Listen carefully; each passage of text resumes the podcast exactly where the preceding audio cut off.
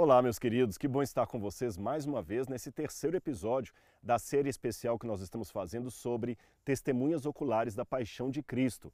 Nós estamos pegando personagens mencionados nos evangelhos que tiveram participação direta ou indireta nos eventos ali que fazem parte dos últimos dias de Jesus, quando ele foi julgado, condenado e crucificado ali em Jerusalém. Nós já falamos sobre aquele jovem que saiu desnudo quando Jesus foi traído no Monte das Oliveiras, que eu mencionei para você a opinião de muitos comentaristas que poderia ser o próprio João Marcos assinando o seu evangelho de maneira assim anônima. Nós temos também, ontem falei com vocês sobre Herodes, sobre cuja jurisdição Jesus estava por ser da Galileia e perante quem Jesus esteve para ser julgado ali em Jerusalém e que ele acabou ouvindo Jesus e zombando de Jesus e não fez nada por Jesus. E hoje eu quero falar sobre Simão Sirineu, aquele que ajudou a carregar a cruz do Mestre enquanto esse caminhava para o Calvário. Eu espero que você esteja gostando desse conteúdo, das informações que eu estou dando aqui. Nós estamos aproveitando este clima de Semana Santa, de momento especial em que as pessoas estão mais voltadas para falar sobre a cruz de Cristo, sobre a paixão do Senhor, e levando você a não apenas refletir espiritualmente sobre aqueles eventos, tomar exemplos positivos ou negativos sobre as pessoas que fizeram parte daqueles eventos. Sim, exemplos positivos e negativos, porque às vezes até quem dá um mau exemplo está ensinando. Ele está me ensinando como eu não devo agir. Por isso que nós estamos avaliando esses, esses caracteres que fazem parte da trama final da vida de Jesus. E tudo foi feito com muito carinho para você aqui, tá bom? Então, abra sua Bíblia comigo, se você estiver com ela aí, e vamos hoje falar um pouquinho sobre este cavalheiro Simão Sirineu. A sua passagem pelo Evangelho também é muito rápida. Ela é mencionada nos Evangelhos, pelo menos de Mateus, Marcos e Lucas, da seguinte maneira: Ao saírem, diz a Bíblia, é, quando Jesus estava indo com a multidão rumo ao Calvário. Estou lendo Mateus capítulo 27, verso 32. Ao saírem, encontraram um sirineu chamado Simão, a quem obrigaram a carregar a cruz de Jesus. Bom, por que, que eles obrigaram? Havia uma regra romana naquela época que, se um romano estivesse carregando um fardo pesado, ele poderia mandar qualquer judeu carregar aquele fardo para ele até por uma milha. Olha que lei mais humilhante. Imagine a situação: você é um judeu de Jerusalém, você está indo para a sua oficina para trabalhar, você trabalha, quem sabe, numa carpintaria, e quando você está indo para a sua oficina, vem um soldado romano carregando uma mochila e ele fala: Ei, você aí, vem aqui. O que foi? Pegue essa mochila e carregue para mim até o outro lado. E você não podia negar isso, porque a força da lei romana obrigava os judeus a fazerem tal coisa. Foi devido ao contexto dessa lei que Jesus provavelmente certa vez aconselhou seus discípulos: se o teu inimigo te obriga a andar uma milha, ande duas com ele.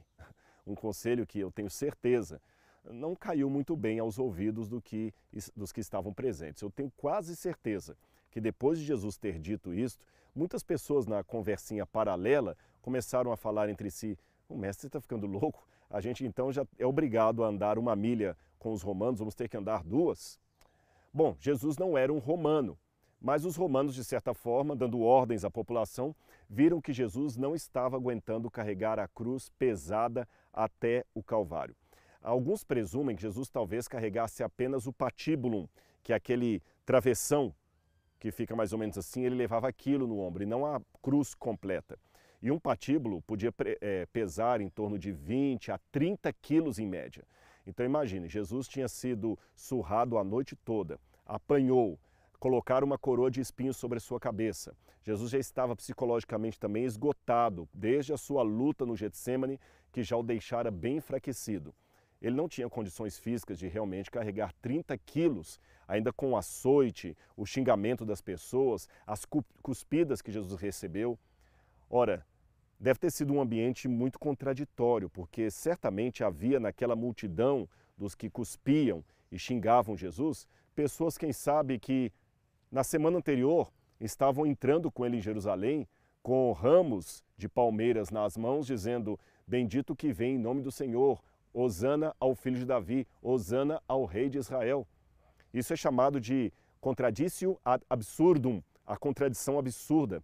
pessoas que poucos dias antes estavam celebrando Jesus, talvez agora fizessem parte da turba que estava condenando Jesus. Pior ainda, quando essa mesma turba havia acabado de escolher Barrabás para ser solto e Jesus para ser condenado.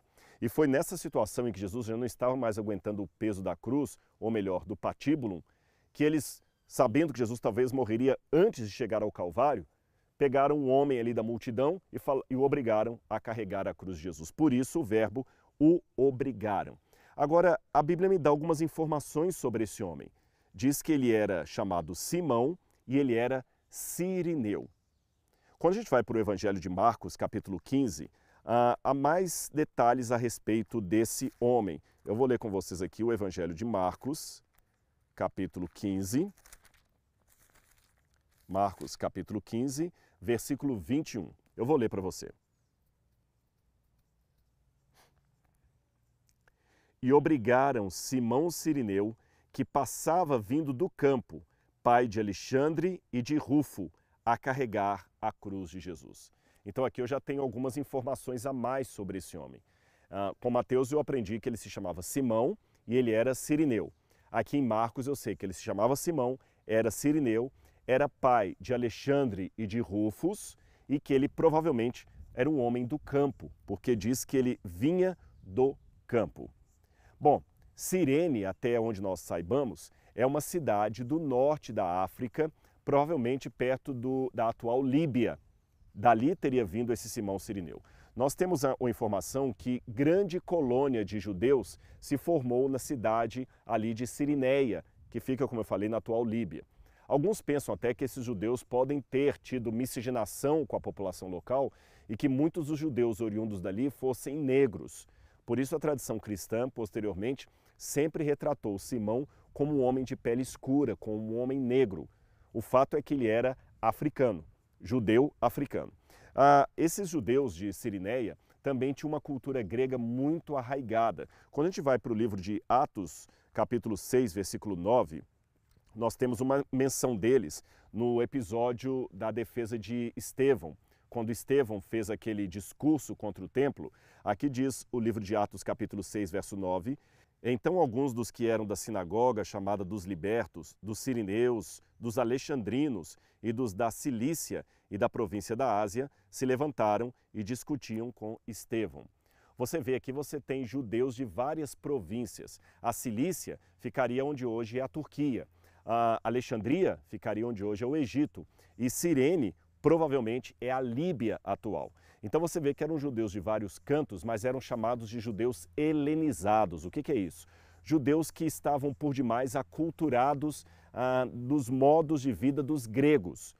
É como um brasileiro que mora muitos anos nos Estados Unidos e acabava, acaba colocando nomes americanos nos filhos. Ele é brasileiro, ele come arroz com feijão, ele assiste os, o, o noticiário do Brasil, ele ainda fala inglês com muito sotaque, mas ele tem filhos que já são mais americanizados. Assim também era com esses judeus. Eles tinham colônias nessas províncias que eu falei, e embora na colônia eles seguissem modos de vida judeus, ainda assim eles tinham uma ambientação muito grande com a atmosfera é, exterior, e nesse caso era a atmosfera da cultura grega, mesmo que eu esteja falando de judeus provindos de lugares como a Ásia é, Menor, como a África, e não necessariamente da Grécia propriamente dito. Aliás, o próprio Simão Sirineu, que era dessa, de uma dessas regiões mencionadas aqui, o nome dos filhos dele, mencionados aqui por Marcos, são Alexandre, que era um nome grego, Alexandros, e também Rufus,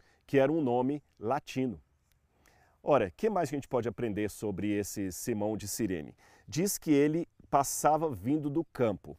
Esta é uma nota que talvez cause um certo descompasso uh, histórico. Eu vou dizer a vocês por quê. Era a época da Páscoa, era um feriado religioso. Logicamente, ninguém trabalhava. Nos feriados religiosos de Israel, desde aqueles tempos e até hoje, naquele dia, mesmo que fosse uma segunda, uma terça, uma quarta, uma quinta ou uma sexta, como era o caso aqui da Paixão de Cristo, era considerado um dia sabático. Era um sábado cerimonial.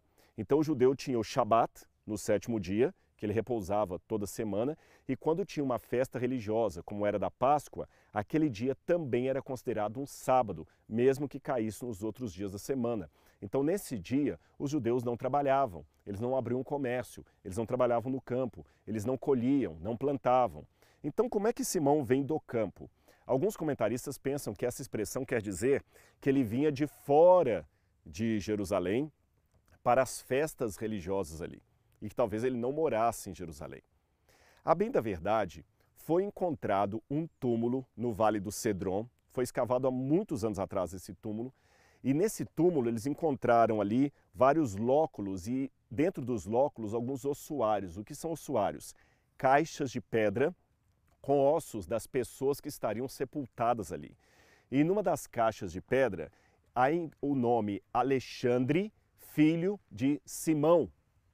Então muitos pensam que esse Alexandre, filho de Simão, seria o próprio Alexandre mencionado aqui em Marcos capítulo 15, verso 21. E você pode falar, tá, Rodrigo, mas talvez tinha muitos Simões e muitos Alexandres, correto? Só que numa outra parte desse ossuário está escrito que ele era de é, Sirene, ou da cidade dos Quirineus. Ele era sirineu, como o Simão Sirineu. Então aí a, a hipótese já começa a reduzir para ser apenas um homem. A probabilidade de serem outros começa a reduzir para ser esse Alexandre, porque nós temos o túmulo escrito ali de um Alexandre de Cirene, filho de um homem chamado Simão. E toda a família dele estava sepultada ali. Então eram pessoas de posses, de posses. Agora tem um outro detalhe também. Tudo indica que esse Simão Sirineu, depois ele acabou se convertendo ao cristianismo. Sabe por que nós deduzimos isto?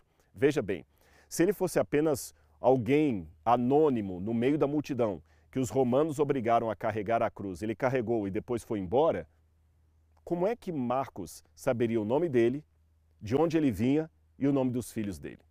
Então, para ele ter todas essas informações biográficas a respeito de Simão, tudo indica que Simão e seus filhos tornaram-se íntimos do grupo dos apóstolos, ou seja, é bem provável que eles acabaram se convertendo e integrando todos aqueles que vieram para o movimento cristão primitivo.